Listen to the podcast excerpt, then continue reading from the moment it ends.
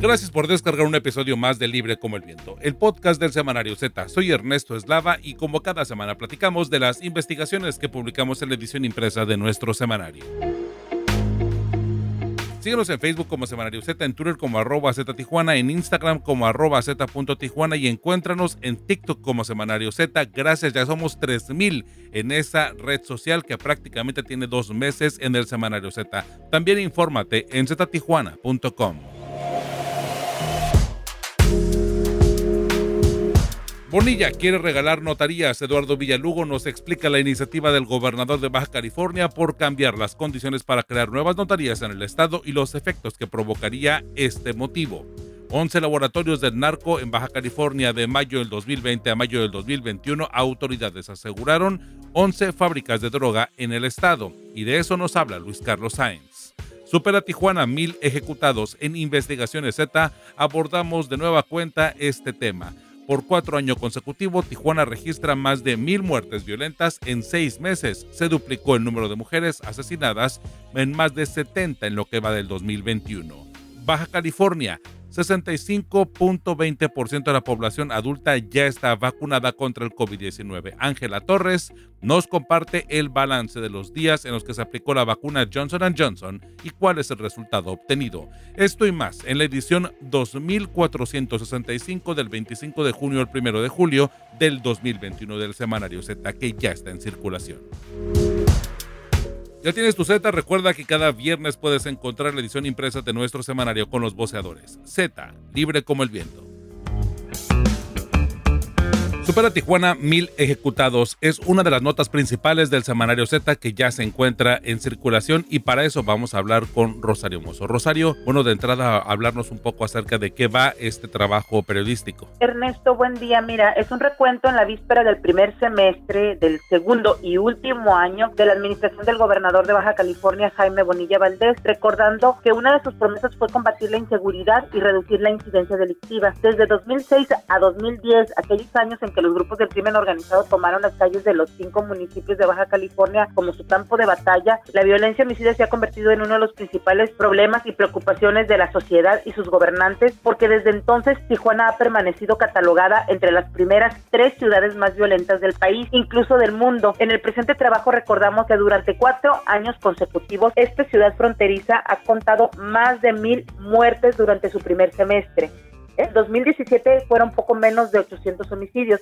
En 2018 llegamos a los 1.200 y este año, al día de hoy, viernes 25 de junio, Tijuana acumula 1.007 cadáveres o restos humanos. Durante el primer año del gobierno morenista, entre 2019 y 2020, la cifra de muertes violentas se redujo en un 9%. Eh, intentaron hacer su trabajo y lograron un poco, pero este 2021 ya no pudieron continuar con la disminución. Entraron en una etapa que ellos consideran exitosa y la llaman de contención, porque se han mantenido en un promedio de 6 o 7 ejecuciones por día y aunque dicen que no es para festejar, lo manejan como un logro porque la tendencia nacional en incidencia mortal está a la alza. Sin embargo, el panorama nacional, la estadística no mejora para el Estado. Primero, porque mil muertos en seis meses siguen siendo muchos y después porque Ensenada pasó de 107 a 195 ejecuciones durante los primeros seis meses, lo que resulta en un incremento del 82%, mientras Tecate subió de 44 a 163 homicidios en seis meses, lo que refleja una aumento del 270%. Además, es un dato importante que el número de víctimas de homicidios en Tijuana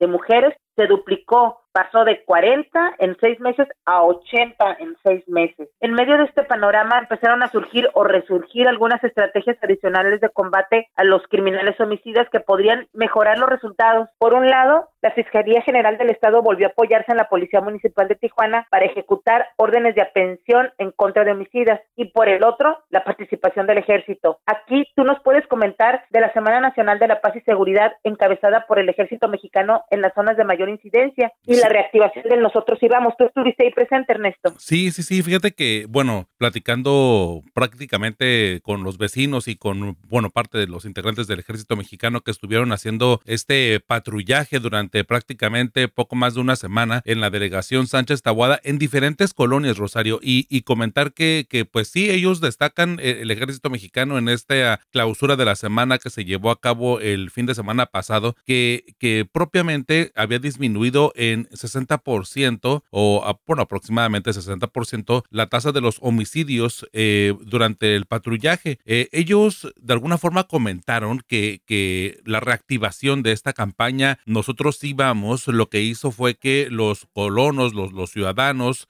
los habitantes empezaron a señalar dónde están las narcotienditas, en dónde estaban los lugares problemáticos, en dónde había focos de atención que de alguna forma, bueno, pues procuraban pues no circular por ahí los vecinos y que fueran atendidos por alguna autoridad. Y recordemos, el ejército mexicano pues es una de las instituciones con mayor este pues prestigio, con mayor respeto por parte de mejores evaluados, vaya, en todo México y bueno, eso se hace evidente en esta estadística. Eh, básicamente así en términos generales, de lo que ellos comentaban el ejército mexicano, una tasa más menos de ocho homicidios semanales se redujo a tres. Y esto lo vieron como un logro. Aún así, dejaron lonas, dejaron mantas, eh, dejaron incluso volantes en donde pues el ejército está habilitando un teléfono, dos teléfonos eh, para la Rada en Tijuana de 664-685-0297 y también el 664-636-6897. Estos ambos teléfonos están en nuestro portal ztijuana.com, además del de, el correo electrónico para quienes, bueno, lo decidan hacer así, eh, de enviar incluso fotografías o y mandar este, datos un poco más precisos eh, en denuncia.2zm arroba sedena.gov.mx eh, denuncia.2zm arroba sedena.gov.mx y también repito el teléfono para quienes este o le quieran retrasar al podcast para escucharlo o quieran apuntarlo de una vez. Eh, es el 664-685-0297 y también el 664-636-6897. Ambos teléfonos hay que recordar que, bueno, pues fueron habilitados, incluso el correo electrónico retomado de prácticamente una estrategia de hace una década.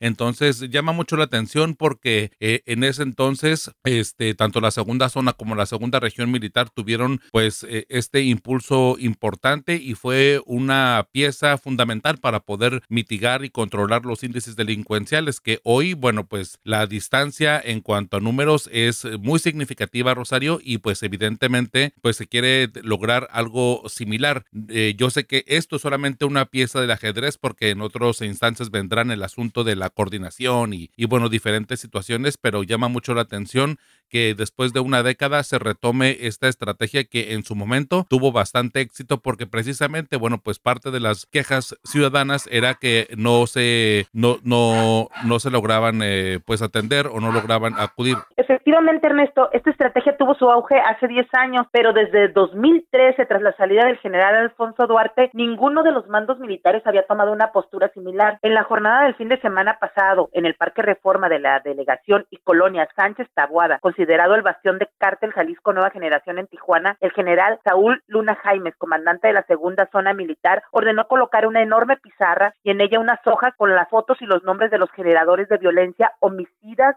vendedores de droga, cabezas de célula criminal, que tienen órdenes de aprehensión en su contra y lo hizo con dos objetivos, para decirle a los ciudadanos que sabe quiénes son los criminales y los andan buscando, para pedirles apoyo a los ciudadanos para encontrarlos y para que los criminales sepan que el ejército se reintegró al combate directo a las colonias, lo cual no sucedía en la última década. Y, esto parece ser importante, habrá que esperar a ver los resultados y si la comunidad o si la sociedad responde a estos llamados o hacer las denuncias a las páginas del Nosotros y Vamos y a los teléfonos. Sí, eso es lo importante, el tema de, de la parte participación ciudadana me parece que es fundamental para que esto funcione, para que de alguna manera pues se tome acción, porque aunque el ejército pues en esta semana de, de paz y de, y de justicia que, que, se llevó a cabo en, en toda la delegación, pues eh, tuvo resultados prácticamente inmediatos, pues también no podríamos esperar que esto se mantenga sin una participación y sin tener constantemente esta, esta dinámica de, del señalamiento y de la denuncia. Y bueno, también faltaría ver pues ahora sí que la Procuración de Justicia que haga también su parte y que todos pues ahora sí que formen parte de este engranaje que pues se vislumbraría con resultados de disminución de delincuencia. Eh, llama mucho la atención si hay que eh, quienes viven en esa zona o quienes transiten por ahí pues se percatarán perfectamente de que sí, eh, se colocaron algunas lonas con los números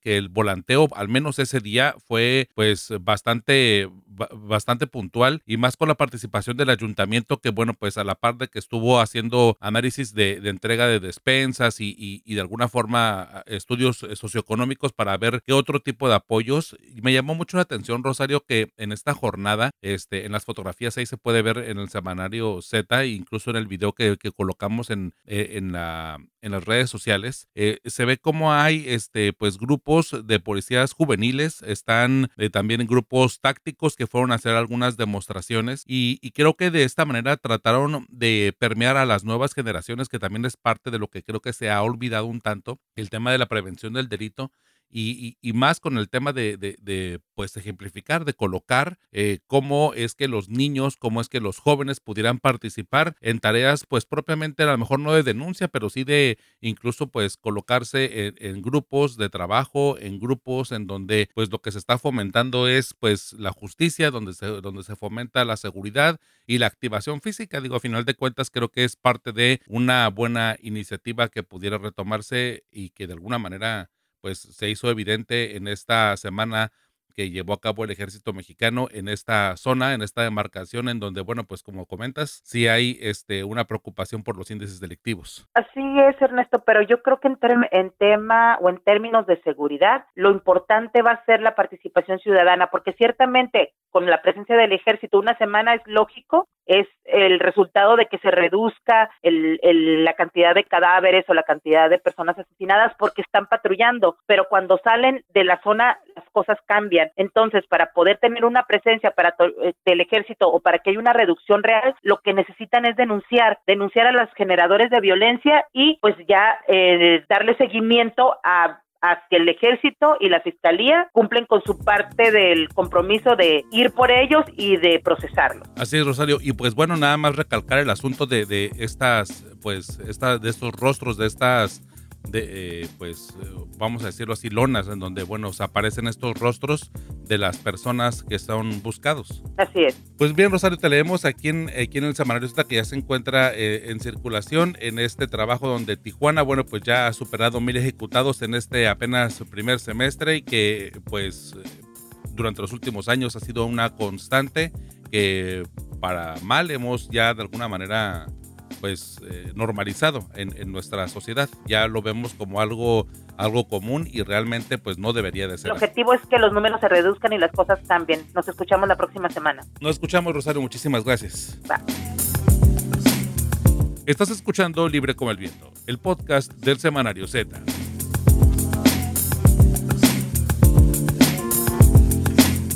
11 laboratorios del narco en Baja California es el reportaje titular del Semanario Z que ya se encuentra en circulación y para eso tenemos a Luis Carlos Sáenz para hablarnos acerca de este trabajo. Luis Carlos, bueno, de entrada, bueno, hablarnos un poco acerca de cómo está la situación de los hallazgos de los narcolaboratorios en esta frontera. Ernesto, qué gusto saludarte, igual que a todas nuestras amigas, amigos del podcast. Pues resulta que los grupos del crimen organizado ya se han ahorrado parte de lo que es el transporte el trasiego desde el sur del país hacia el norte en algunos tipos de drogas y han decidido montar sus fábricas de narcóticos ahí en la frontera. Entonces, para no realizar todo este trasiego, poner en riesgo su mercancía para ahorrar costos por la ruta del Pacífico, pues se ha dispuesto la instalación de narcolaboratorios en distintos municipios de Baja California, sobre todo por parte del cártel de Sinaloa. Eh, con ello, bueno, pues eh, teníamos esos datos de evitar los riesgos de revisiones policiales y en un año de mayo de 2020 a mayo de 2021 son por lo menos 11 los laboratorios que han sido asegurados por autoridades estatales y federales, la Guardia Nacional, el Ejército, Secretaría de Marina, la GESI y también la Fiscalía del Estado. Y la mayoría de estos laboratorios se le han atribuido, en su mayoría, como decíamos, al cártel de Sinaloa, que encabeza Ismael El Mayo Zambada y que en otra de sus facciones dirigen los mentados chapitos hijos del narcotraficante Joaquín Guzmán Loera. Apenas eh, a nivel nacional, el pasado 21 de junio, el secretario de la Defensa Nacional, Luis Crescencio Sandoval, dio a conocer que en lo que va de 2021 el ejército ha asegurado 17 narcolaboratorios a lo largo de todo el país. Entonces eso da una idea de que en Baja California sean 11 en el lapso de un año, pues eh, ya está colocado por ahí entre eh, las principales entidades productoras de droga y no solamente receptoras que sirven de, pues ahora sí que de trampolín o retén para enviar la droga hacia los Estados Unidos. ¿Dónde están localizado precisamente estas fábricas de narcóticos y bueno, qué tipo de drogas son las que se están elaborando? Eh? Bueno, en el caso de Baja California, que decíamos está debajo de Sinaloa, Durango, Michoacán y Jalisco, como estados productores y donde se encuentran estas fábricas de droga, eh, se han detectado sobre todo en Ensenada más de la mitad de estos laboratorios. Estamos hablando de seis de estas eh, manufactureras del narcotráfico en Ensenada. Eh, en Mexicali han sido descubiertos tres y en Tecate dos.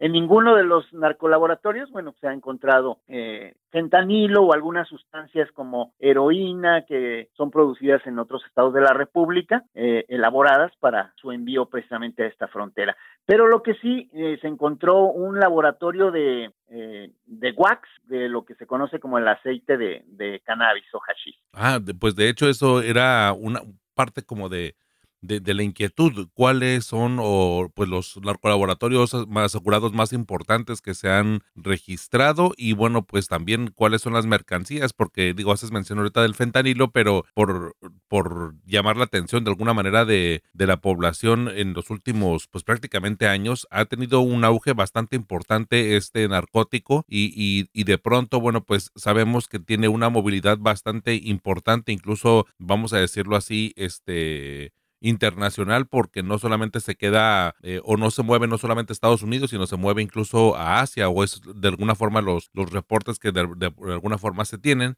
pues saber si el fentanilo se, se, está produciendo aquí en Baja California o si se sigue de alguna forma trayendo de otras partes del, del país.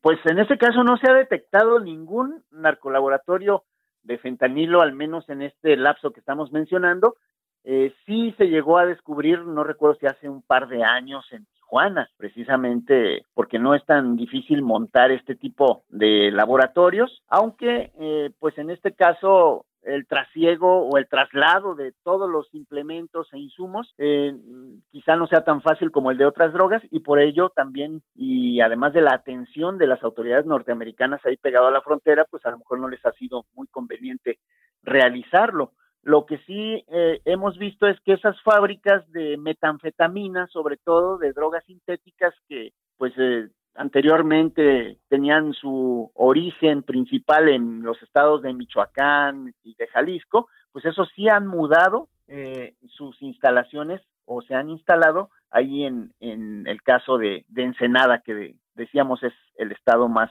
digo, la, la, el municipio con más número de laboratorios descubiertos por autoridades. Y, y, de estos que se han descubierto, ¿cuáles, eh, cuál o cuáles han sido los que son los más, pues no sé si importantes, grandes? ¿Cómo dimensionar su, su grado de, de impacto? Bueno, de dos maneras, ¿no? Una es por la extensión que a veces ocupan estos lugares en bodegas o a campo abierto, o bien por el tamaño de la producción que tienen. Lo curioso es que las autoridades generalmente no detienen a nadie en esos sitios y sí te dicen, al haber asegurado este laboratorio, se evitó la producción de tal cantidad de droga. Lo único que encuentran siempre son los precursores químicos, sustancias y muy poca droga. Entonces sí te queda la duda de cómo es posible que pronostiquen que iban a producir tal cantidad si nunca la encuentran ya eh, como producto terminado. Pero hay dos laboratorios asegurados en la entidad. Decíamos que los principales son de metanfetamina. De los 11 descubiertos, seis de los hallazgos son de eh, fabricación de metanfetamina y en otros seis no se pudo establecer el tipo de droga a diseñar porque solamente estaban los insumos químicos. Se presume que también eran de metanfetamina precisamente por el tipo de sustancias.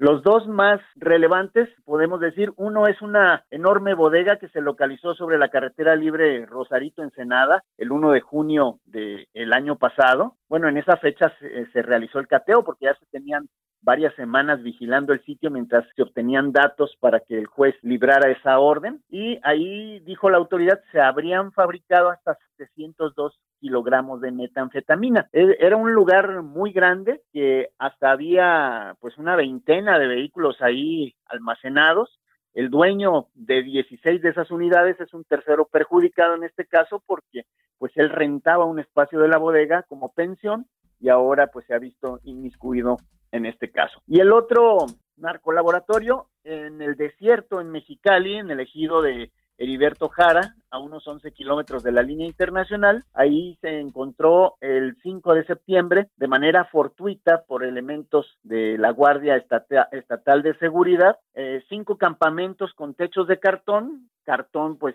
prácticamente del color del desierto para eh, camuflajear un poquito esta situación entre dos cerros. Y ahí había una cantidad impresionante de precursores químicos y eh, pues eh, lo que no se encontró fue también cantidades exhaustivas de, droga, ¿no? Como, como lo mencionábamos. Entonces, pues estas son las acciones principales que se han llevado a cabo. Podemos hablar de que eh, los laboratorios han sido localizados en casas, en bodegas y en este sitio al aire libre, en algunos casos cubiertos con maleza y acá pues con esas láminas de cartón porque no había mucho como cubrirse ahí entre esos dos cerritos. Sí, pues los han logrado este camuflar bastante interesante, ¿no? Dependiendo ahora sí que de la zona es como, como los protegen o los envuelven, ¿no? Aquí en, eh, pues digo, años atrás, muchos años atrás, cuando a mí me tocó pues visitar algunos, eh, pues llama mucho la atención que, por ejemplo, de hecho hace poco en las redes sociales me,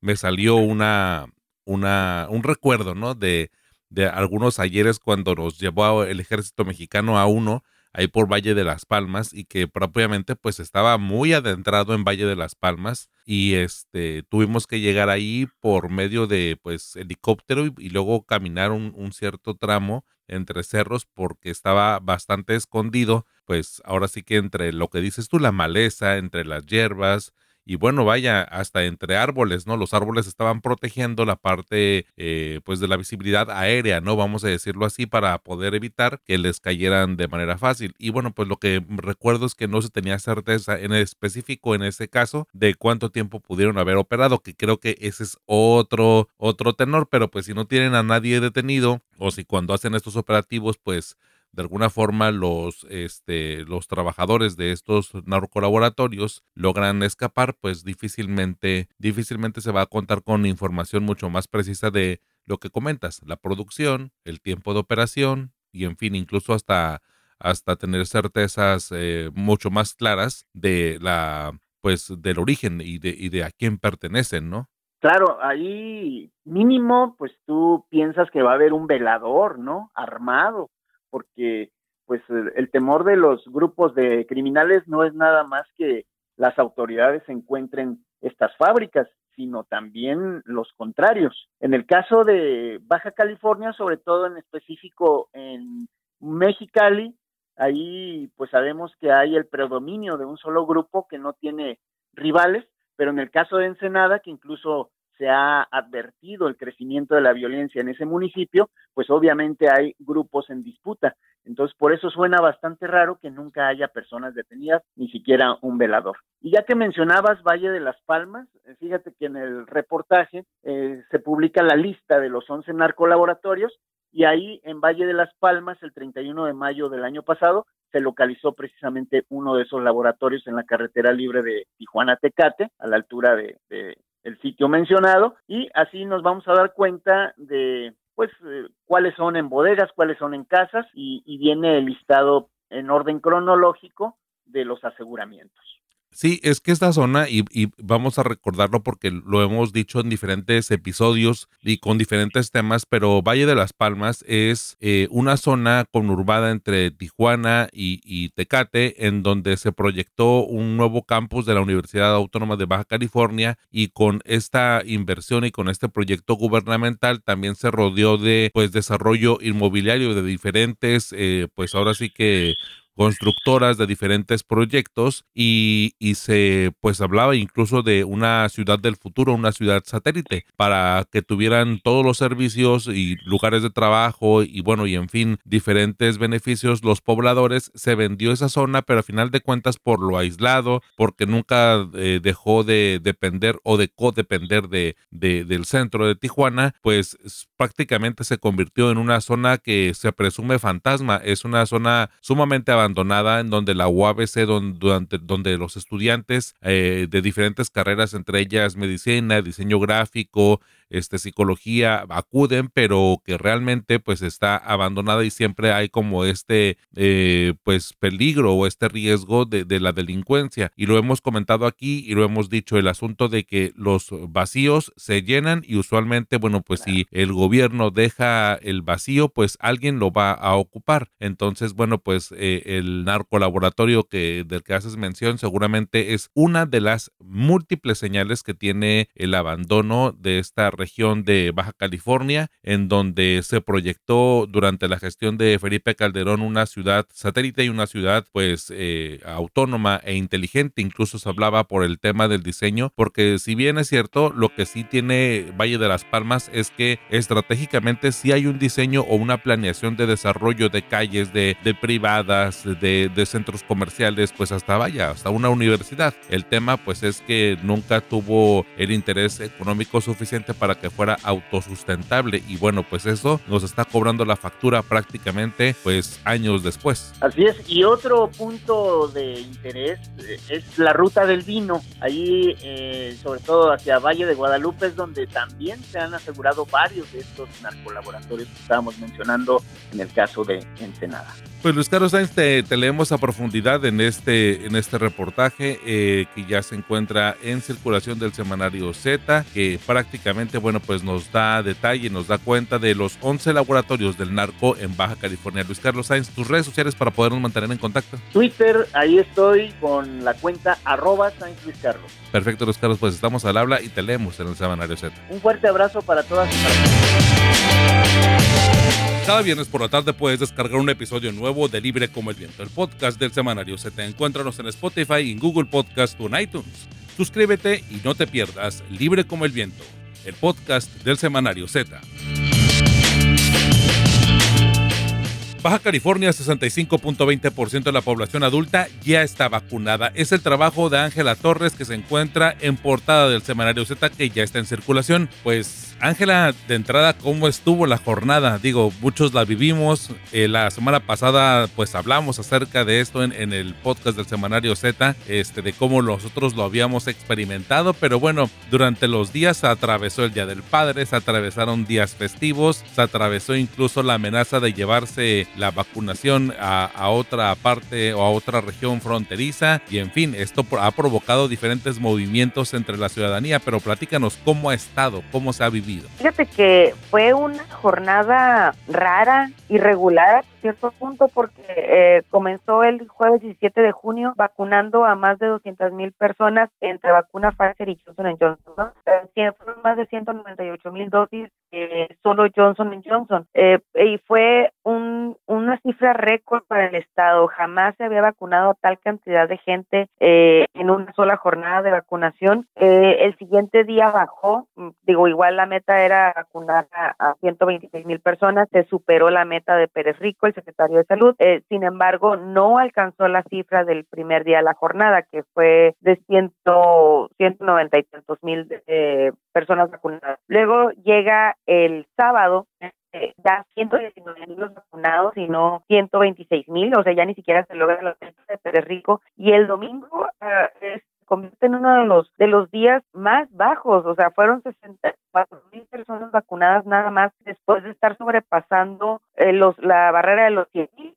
Entonces, ¿a qué se debió esto? Tuve la oportunidad de entrevistar al secretario de Salud, Alonso Pérez Rico, y me comentó que eh, los efectos de la vacuna eh, a muchos sí les, les asustó, por un lado, porque pues, enrojecimiento, dolor e hinchazón en el área de piquete, además de dolor en relaciones, dolor de cabeza, mareos, náuseas, eh, diarrea, incluso algunos, fiebre. Entonces, eh, generó un tanto de temor en, en, la, en la población. Por otro lado, la celebración del Día del Padre, este, pues no querían pasar el fin de semana desapercibido y no celebrarlo. Entonces, eso incluía fiestas, eso incluía celebraciones, reuniones y no perdérselo, ya sea por los efectos de la vacuna o por la restricción de no tomar alcohol durante 72 horas. Entonces, eh, dejaron de ir, dejaron de vacunarse. Curiosamente, el mismo domingo es cuando sale el anuncio de que si no se vacunan, se va a llevar la vacuna a, a Sonora, que es el siguiente estado en,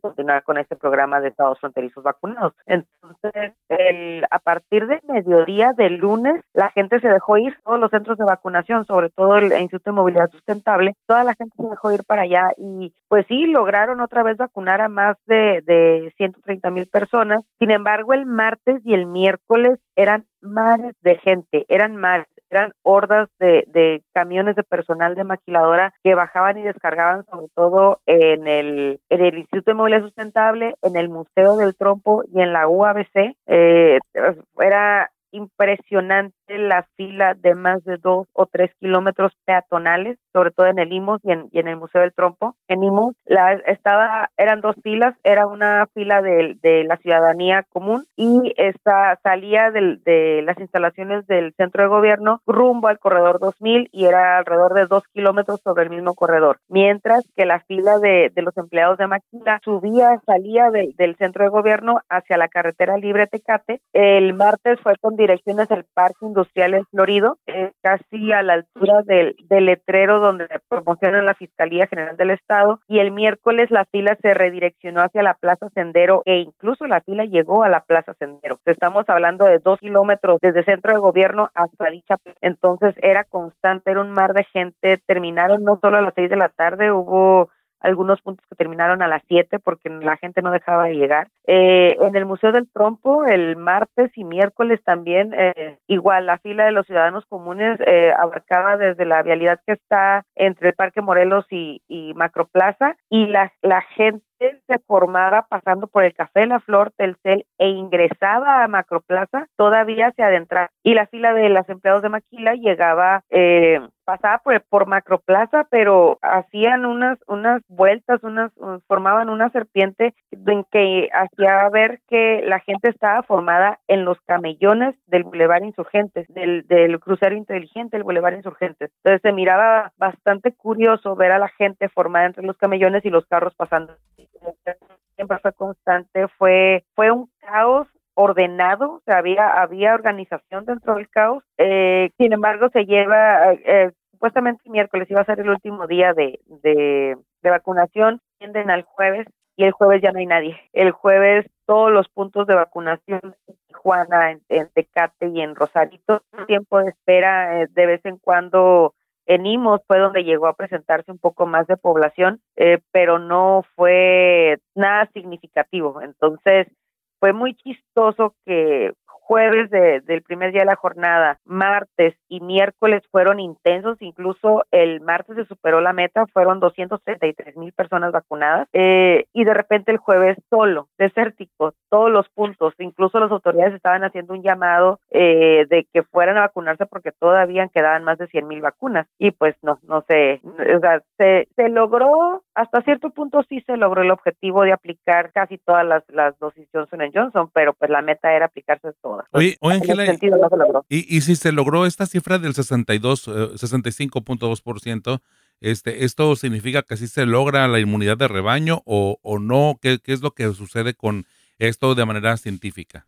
Eh, de acuerdo con la información de la Secretaría de la Defensa Nacional, eh, se logró la inmunización de más de 2 millones 500 mil personas, poquito más, ¿no? Este, esto equivale, de acuerdo a la, a la, población que hay en Baja California mayor de 18 años, eh, con información del INEGI, esto corresponde al 65.2% de la población de Baja California. Estamos hablando de, de que falta alrededor de 400 mil personas de ser vacunadas para lograr el 70% necesario para la inmunización de rebaño. ¿Y las vacunas eh, que han sobrado ya se las llevaron a Sonora o o cómo está ese procedimiento? ¿La, vacunación seguirá, no seguirá? Digo, porque si consideramos que iban a ser 10 días y empezaron el jueves de hace una semana, pues prácticamente apenas estarían cumpliendo 8 días, faltarían otros dos. ¿Qué digo? En una esperanza, pues igual y se logra terminar la vacunación, pero no sé cómo quedó el tema de la evaluación eh, en cuanto a la demanda y si se llevarían o no las vacunas sobrantes. Sí, pero, eh, pero Rico dijo que eran 10 días, no tenían 10 días para terminarse la vacuna, eso no fue cierto, les dieron 7 y les extendieron un día más, 8, ayer jueves. Eh, sin embargo, no, sobraron alrededor de 80 mil dosis. Estas ya fueron llevadas a Sonora, serán aplicadas en San Luis Río Colorado para las personas, van a empezar por ahí, por ese municipio, en San Luis Río Colorado, y dejaron aquí en Tijuana 10 mil dosis más. Estas 10 mil dosis se van a repartir, eh, son, se van a repartir entre San Quintín,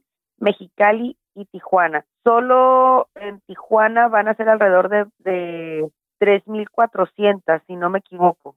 Estoy confundido ahorita un poco con los números entre Mexicali y Tijuana. Eh, son, sí, son alrededor de, de 1.900 para Tijuana, son 1.400 para San Quintín y son alrededor de 3.000 para, para Mexicali que se van a aplicar eh, en eh, como primera vez en lo que resta del, del, fin de semana, ¿verdad? Pero ya no va a haber más, ya no va a haber más, ya no va a haber más vacuna de primera vez para Baja California hasta agosto. Estas son las últimas que quedan. Eh, van a llegar cargamentos de Pfizer, de Sinovac y de AstraZeneca a partir de la próxima semana, pero todos son para completar esquemas, todas son segundas dosis. Ya no se va a aplicar primera dosis en el estado hasta agosto, según lo que mencionó este, el secretario de Salud. Esto porque en teoría o de acuerdo a las cifras de la Secretaría de Salud que contrastan con las de la Sedena, eh, ya se logró la inmunidad de rebaño al 70%. Entonces, por lo pronto, a Baja California no le urge vacuna de primera vez. Por lo tanto, pues no van a, la federación ya no va a enviar vacuna. Vaya, vaya, vaya panorama, digo, porque prácticamente va a ser todo un mes, todo julio, este, que bueno, llegarán para las segundas dosis y completar los esquemas de vacunación que la población pues ya acudió a, tomarse la primera dosis, pero bueno, el, el, tema es de que durante todo un mes prácticamente no habrá, no habrá de primera dosis. Y bueno, pues otro tema será el asunto de ver el tema de los migrantes, el tema de la, de la población indigente, otro tema será, bueno, pues el tema este, de, de estas, eh, pues ahora sí que comunidades a lo mejor alejadas que no necesariamente se lograron enterar o lograron moverse de forma pues un poco más eh, fácil o ágil a estos centros de vacunación. En verdad que el panorama que se pinta eh, sigue siendo complicado, aunque se comprende que, bueno, pues una gran parte de la población este, de acuerdo a las estadísticas tanto de Sedena, incluso hasta las de la Secretaría de Salud Estatal, la de Alonso Pérez Rico, que a final de cuentas pues ha logrado eh, vacunar a una gran parte. Y otro tema incluso será eh, el análisis que supuestamente ya empezaría, ¿no, Ángela? El, el, tema de, de, ver de forma binacional o incluso trinacional cómo se abren este, las garitas, porque de hecho Alonso Pérez Rico había mencionado en algún momento que hasta Canadá tendría, tendría intereses de ver la forma eh, o la estrategia de cómo se reaperturaría o se reabriría la garita tanto de México con Estados Unidos y por ende la de Estados Unidos con Canadá. Sí, lo mencionó eh, cuando salió el rumor de que el Estados Unidos no iba a permitir que personas vacunadas con, con el biológico de, de China ingresaran al país. Eh, Alonso Puerto Rico comentó que se está en pláticas México, Estados Unidos y Canadá para establecer los protocolos o cómo, cómo va a volver esta, esta nueva migración ¿no? entre, entre los tres países. Eh, no se ha definido nada y eso no le corresponde tampoco al Estado, le corresponde a la Federación, que quiero pensar que, en su momento lo va, lo va a anunciar. En cuanto a la vacunación de los poblados eh, alejados al sur del Estado, eh, eh, se hicieron brigadas itinerantes con la vacuna Johnson Johnson, entonces también está, están cubiertos los municipios que, que ahorita tienen Johnson Johnson, Tijuana, Mexicali y San Quintín, son los que los que se sabe que todavía puede llegar gente, que todavía hay comunidad que falta de vacunar. Por eso se, se, se mandó vacuna a esas ciudades específicamente. Este, entonces puede decirse que el sur profundo está cubierto también en primeras dosis, por lo menos con esta vacuna Johnson Johnson. Y sí, va a ser un mes, va a ser todo julio y probablemente hasta la mitad de agosto sin que te vacuna de primera vez para el Estado. Entonces, los que ya se alcanzaron a vacunar ya están protegidos, por así decirlo, los que no, pues deberán de esperar, si es que se quieren vacunar, deberán esperar. Vaya, vaya, la situación. Pues, pero bueno, al final de cuentas la oportunidad estuvo ahí y ojalá, ojalá que todo esto avance de manera positiva en todos los sentidos, en el sector, eh, pues ahora sí que social, binacional, que la, la reapertura de las garitas, el tema social, bueno, pues que de alguna forma todo vuelva a la normalidad en el sector médico, ¿no? Ver que en las estadísticas y en los números, pues haya significativamente impacto en, entre las personas eh, que den positivo, entre los hospitalizados, los decesos, que a final de cuentas creo que eso es lo que más duele en las familias, el, tema de las muertes por COVID-19, complicaciones por COVID-19. En fin, Ángela, bueno, pues vamos a seguir al contacto para poder ver eh, la evolución de ya esta inmunización, que bueno, pues se presume que podrá ser inmunización de rebaño, pero pues a final de cuentas sabemos que con ese 65.2% de la población ya vacunada, pues eh, los resultados podrían ser este, vistos durante los próximos días. Así que bueno, pues te leemos en este, en este reportaje amplio que haces y en esta evaluación de, cifras tanto de la Secretaría de Salud como de la Secretaría de la Defensa Nacional. Baja California, 65.20% de la población adulta ya está vacunada. Muchísimas gracias, Ángela. Gracias a ti, Ernesto, y eh, se debe de reconocer el trabajo, el esfuerzo hecho por el personal de salud de todas las instituciones, Secretaría de Salud, IMSS, ISTE, Cali, Sedena, Marina y todos los involucrados en, en esta jornada y en esta en esta etapa de, de, control, por así decirlo, de esta etapa que trae esperanza para la población, eh, que, que muchos éramos, muchos conocemos a alguien que, que perdimos por el COVID, que ojalá hubiera estado aquí y hubiera alcanzado a vacunarse, este, y todo el esfuerzo que se vio, en los vacunadores siempre con buena actitud, siempre amables, siempre empáticos, eh, el, que a pesar del cansancio, a pesar de, de que mucha gente no, no, no correspondía con la misma gratitud, por así decirlo, ellos siempre estuvieron al pie del, del cañón y a, a, trabajando horas extras, a, bueno, no, había horas extras, simplemente haciendo lo que tenían que hacer, eh, eh, no necesariamente era su obligación y lo hacían porque era eh, sabían que estaban siendo parte de, de, algo histórico no solo para Baja California sino a nivel salud. O sea marcaron una diferencia muy grande. Entonces hay que reconocer el trabajo de estas personas que sin ellos pues seguiríamos todavía este con la vacunación a cuentagotas no entonces sí lean semanario Z ahí está eh, la información más reciente sobre COVID y seguimos al pendiente. Pues sí Ángela como lo comentas y, y ya lo habíamos dicho aquí y luego seguimos reiterando el tema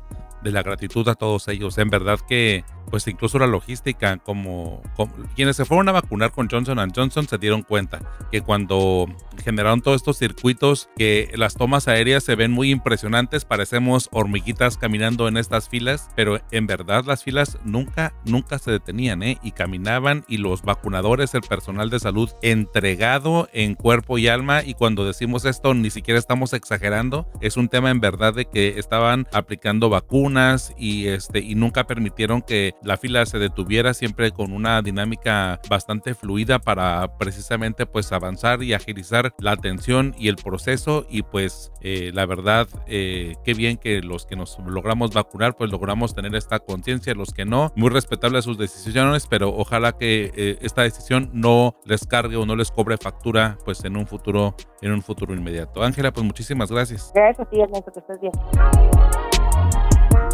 Recuerda, puedes encontrarnos en TikTok como Semanario Z. Ya somos más de 3.000 seguidores en esta comunidad que va creciendo aceleradamente en el Semanario Z. Encuéntranos en TikTok y muchas gracias que eso lo hemos logrado contigo. Bonilla quiere regalar notarías. Es uno de los reportajes que se encuentra en la portada del semanario Z que ya se encuentra en circulación. Y para este tema precisamente hablaremos con Eduardo Villalugo. Eduardo, bueno, bueno, platícanos, ¿de qué va este trabajo? Ernesto, como siempre, un gusto, buenos días, estar aquí eh, compartiendo espacios en el podcast Libre como viento de Z como tú lo comentas, así tal cual, el título lo dice todo, que Bonilla quiere regalar notarías, es el reportaje que traemos esta semana en el sitio donde establecemos una reforma, eh, o más bien analizamos, desglosamos una reforma a la ley de notariado y a la ley de registro civil y al Código Penal de Baja California, bueno, al Código Civil de Baja California, con el objetivo de eh, prácticamente eh, dibujar o trazar un camino en el cual le permite al gobernador Jaime Bonilla Valdés eh, pues realizar una serie eh, pues de, regalos prácticamente, ¿no? Prácticamente de Navidad del gobernador Jaime Bonilla Valdés para el cierre de su administración eh, para otorgar notarías a granel. te explico básicamente lo que tiene esta iniciativa Actualmente el gobernador tiene facultades para otorgar eh, libremente notarías, en caso de así determinarlo, bajo ciertos elementos y estableciendo algunos mecanismos que impiden que, ciertas personas puedan eh, formar parte del gremio notarial. Con la reforma que se viene eh, planeando, que ya más bien se presentó ante el Congreso y que muy probablemente va a ser analizada en los próximos días, lo que pretende hacer el gobernador Jaime Bonilla Valdés es prácticamente eliminar todos los requisitos que sean necesarios y permitir que cualquier licenciado en Derecho que tenga tres años ejerciendo su en general, eh, ya sea en el ramo penal, en el ramo civil, en la administración pública, donde sea, pueda tener acceso a una notaría, sabiendo que justamente el sector notarial es uno de los más, ah, pues, no solo eh, complicados o especiales, no tienen, sino que tienen sus características muy definidas en, la forma en la que se ejerce o se desempeña la labor, eh, muy especializado básicamente, ¿no? Bueno, esto es lo que, lo que lo que pretende hacer básicamente el gobernador esta modificación, lo que le permitiría entregar libremente notarías sin importar el proceso o la, o la carrera notarial que se tiene en estos momentos donde pues para poder ser designado notario tienes que haber pasado primero el examen de aspirante, luego el examen para la notaría eh, que, se encuentra vacante, ya sea de nueva creación o, que o que va o que queda eh, vacía por cualquier eh, factor, Ernesto.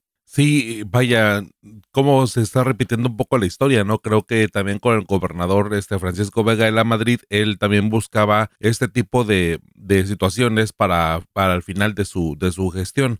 Pero, este, Eduardo, bueno, para poder aclarar un poco a la población, hay que definir, este, qué, qué hace un notario público y por qué es grave que haya notarios públicos, pues prácticamente, este, eh, de generación, este, pues espontánea o, muy rápida. ¿Cuál es el riesgo ahí? ¿Qué es un notario y cuál es el riesgo?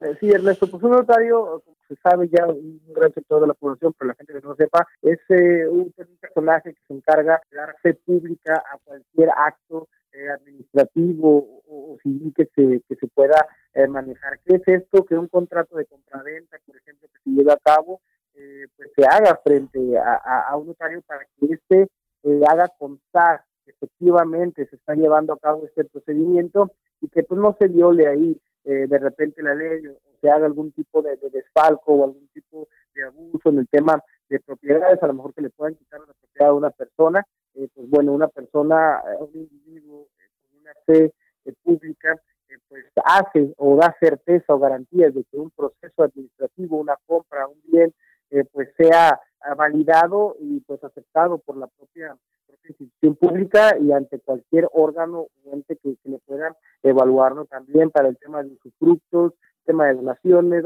una amplia gama de ejercicios que, realizan los notarios que lo que hacen es, dar certeza de que los hechos que se están señalando y que se están estableciendo eh, pues ocurren.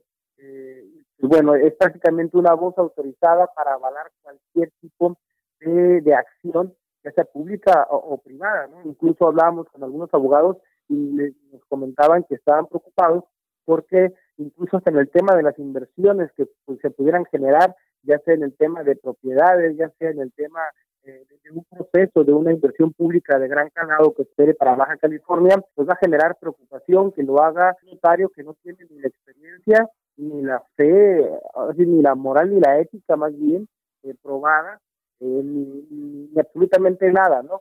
Entonces, esto es eh, la labor que desempeña un notario, podrían generarse muchos problemas severos. Hablábamos con otros abogados y nos decían que Baja California sería, de confirmarse esta iniciativa, el Estado con una laxitud eh, más amplia, ¿no? O, mucho más laxo en sus procesos de designación de eh, notarios. Y algo comentabas que me gustaría también recalcar, Ernesto, el gobernador Francisco Vega de la Madrid, pues hoy uno de los villanos favoritos, el cual le achacan pues, prácticamente todas las responsabilidades de todo lo malo habido por haber que hay en la administración pública y privada, eh, pues precisamente a él se le cancelaron unas notarías, cinco notarías por haberlas entregado a personas eh, cercanas a él, al hijo de la procuradora Perla Ibarra, a algunos otros funcionarios de su administración, su abogado particular, y pues bueno, argumentando un tema de tráfico de influencias, le quitan las notarías a estos personajes, pero pues el gobernador Jaime Bonilla Valdés se los termina entregando a eh, pues, la familia eh,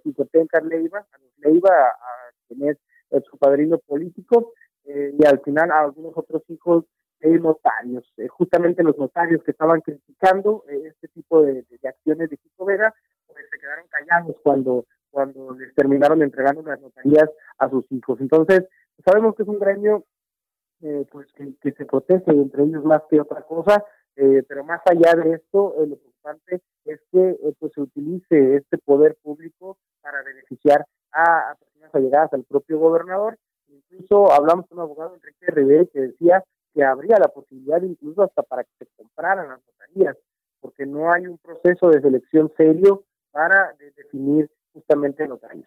Pues esos son los riesgos, en verdad. Eh, qué bueno que nos detallas de qué manera va eh, la función de un notario público para poderlo dimensionar en la sociedad, para saber que precisamente el, el escrutinio y la forma tan eh, pues eh, profesional y tan y, tan pues específica para poder eh, pues ahora sí que designar o para poder pues dar la, la, la, posibilidad de que se cree o se o se sustituya una notaría pues de alguna forma le daba ese perfil de seriedad y además bueno también considerando que no hay tantas notarías y por eso pues de alguna forma hacen o, o, o le dan el privilegio a que la sociedad bueno pues se acerque con quienes sí se están, sí están avalados, ¿no? O sea, realmente, bueno, pues uno puede transitar por, por Baja California y bueno, pues en diferentes colonias habrá este notarías, pero son, son muy contadas, vaya, o sea, eh, la, verdad es que pues el segmento este es eh, limitado precisamente por lo que tú comentas, ¿no? La seriedad y la necesidad.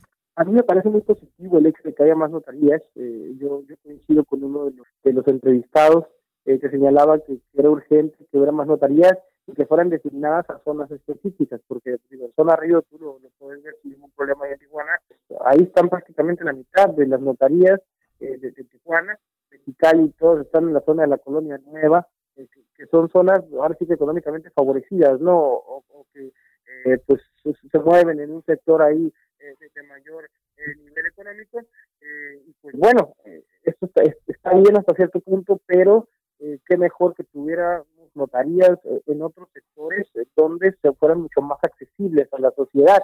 Eh, por ejemplo, algo comentaba uno de los entrevistados, es que nadie quería competir para notarías en los algodones o en Ciudad Guadalupe Victoria, acá en el Valle de Mexicali, tampoco querían competir en la zona, competir en la zona de Palaco, de González Ortega, acá en Mexicali, y, pues bueno, en, en aras de tener un mejor servicio más cercano a la sociedad, pues sería ideal que tuviéramos más notarías y que estuvieran dirigidas o focalizadas en diversos puntos de la ciudad. Eh, otro de los puntos que quiere hacer la modificación es que de los 40 mil, eh, perdón, la media que debe de tener el Estado según el análisis es que sea un notario por cada 40 mil habitantes. Actualmente no se cumple esa cifra, pero aún así el gobierno del Estado quiere aumentarlo a que sea un notario por cada 30 mil habitantes le permitiría incluso tener una posibilidad de elegir a 125, 128 notarios aproximadamente, si así lo decidiera el propio gobernador. Pues, hijos, mano, la, la situación, yo insisto, cómo da vueltas la historia, ¿no? Este, pues, eh, Eduardo, muchísimas gracias por, por, ahora sí que por ampliarnos este panorama y te leemos en el semanario Z que ya se encuentra en circulación en este trabajo eh, que se encuentra en la portada. Bonilla quiere regalar notarías de Eduardo Villalugo. Eduardo, muchísimas gracias. Ah, gracias a ti, Ernesto, y te mando un saludo a ti a todos. A todos. Gracias, igualmente. Y bien, gracias por acompañarnos. Cada viernes por la tarde puedes descargar un episodio nuevo referente pues a nuestra edición impresa del Semanario Z. Gracias por acompañarnos y gracias a mis compañeros Ángela Torres, Luis Carlos Sainz y Eduardo Villalugo por su participación en este episodio y también gracias a nuestra editora general de información Rosario Mozo, Adela Navarro y René Blanco, co-directores del Semanario Z y el valioso apoyo de todo el equipo de periodistas y personal administrativo del semanario. Soy Ernesto Eslava y me encuentras como arroba Ernesto Eslava en todas las redes sociales. Y ya saben, los espero el próximo viernes en un episodio nuevo de Libre como el Viento, el podcast del Semanario Z.